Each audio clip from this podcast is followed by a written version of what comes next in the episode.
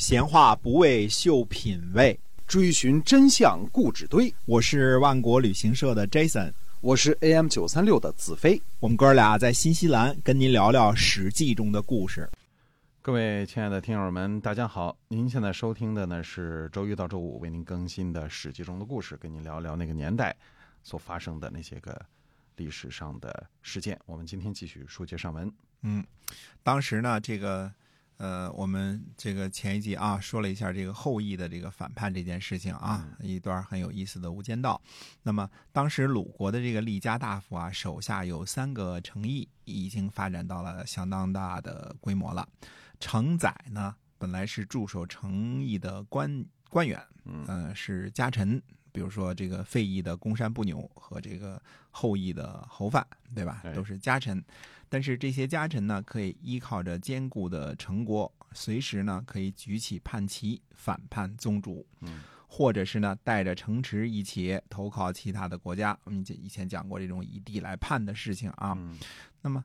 这种伟大不掉的事情呢，在东周时期是从上而下发生的。诸侯呢不在乎天子，对吧？呃，大夫呢不把国君放在眼里，家臣呢可以拥兵自重，背叛宗主，这一级一级的不服从，这就是所谓的礼崩乐坏的现实啊！这个没有大，没有小了，君君臣臣了。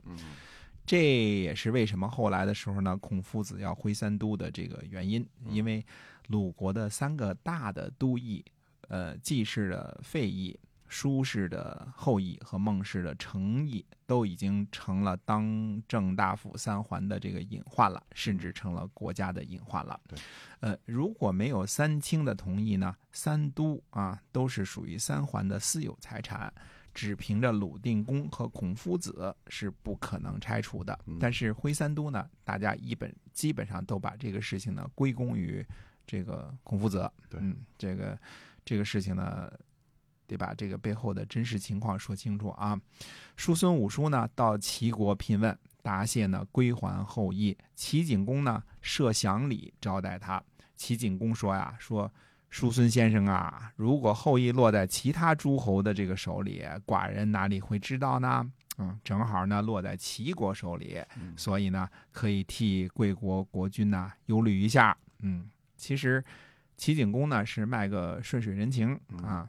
虽然说这个侯范准备把后羿交给齐国啊，用于呃交换另外的封地，但是呢，呃根本没来得及实实现呢，就被这个。四赤啊，设计给轰跑了，对吧？那么齐国的有司呢，这个来接收的这个有司来视察，这个视察都没来得及呢，对吧？所谓归还呢，呃，归还之说啊，只不过是齐景公自己往脸上贴金而已了，对吧？他就没一直没染指到后羿。叔孙武叔呢就回答说：说这可不是寡君所盼望的。所以侍奉国君呢，就是为了封疆社稷，不敢以家臣叛乱的这个事情呢，麻烦国君您的执事大臣。呃，意思是说呢，在后羿叛乱这件事上，你齐景公恐怕也不是清白的吧，对吧？嗯，叔孙武叔呢就接着说，他说不好的臣子啊，呃，为天下所厌恶，您难道认为这个事情就是对寡君的恩赐吗？嗯，这是诘问了一下这个齐景公啊。这个孔夫子的弟子呢，子路当时担任季氏宰，就是季氏的首席家臣啊，或者叫家老，准备呢挥三都，也就是呃拆毁三个可能伟大不掉的坚固的城池。公山不扭呢和舒哲。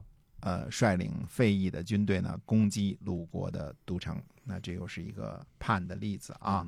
呃，鲁定公呢和大臣们呢，躲入了季氏的家中，登上了季武子的高台。嗯，可见在这个，呃，曲阜如果是被攻破的时候呢，季氏家里是最安全的，比这个国君的宫中还要安全啊。呃，那么。登上高台之后呢，费邑的军队呢进攻，但是没有能够攻克，没有能够攻入啊。箭矢呢已经射到了鲁定公的身侧了，就是箭已经落在脚边了。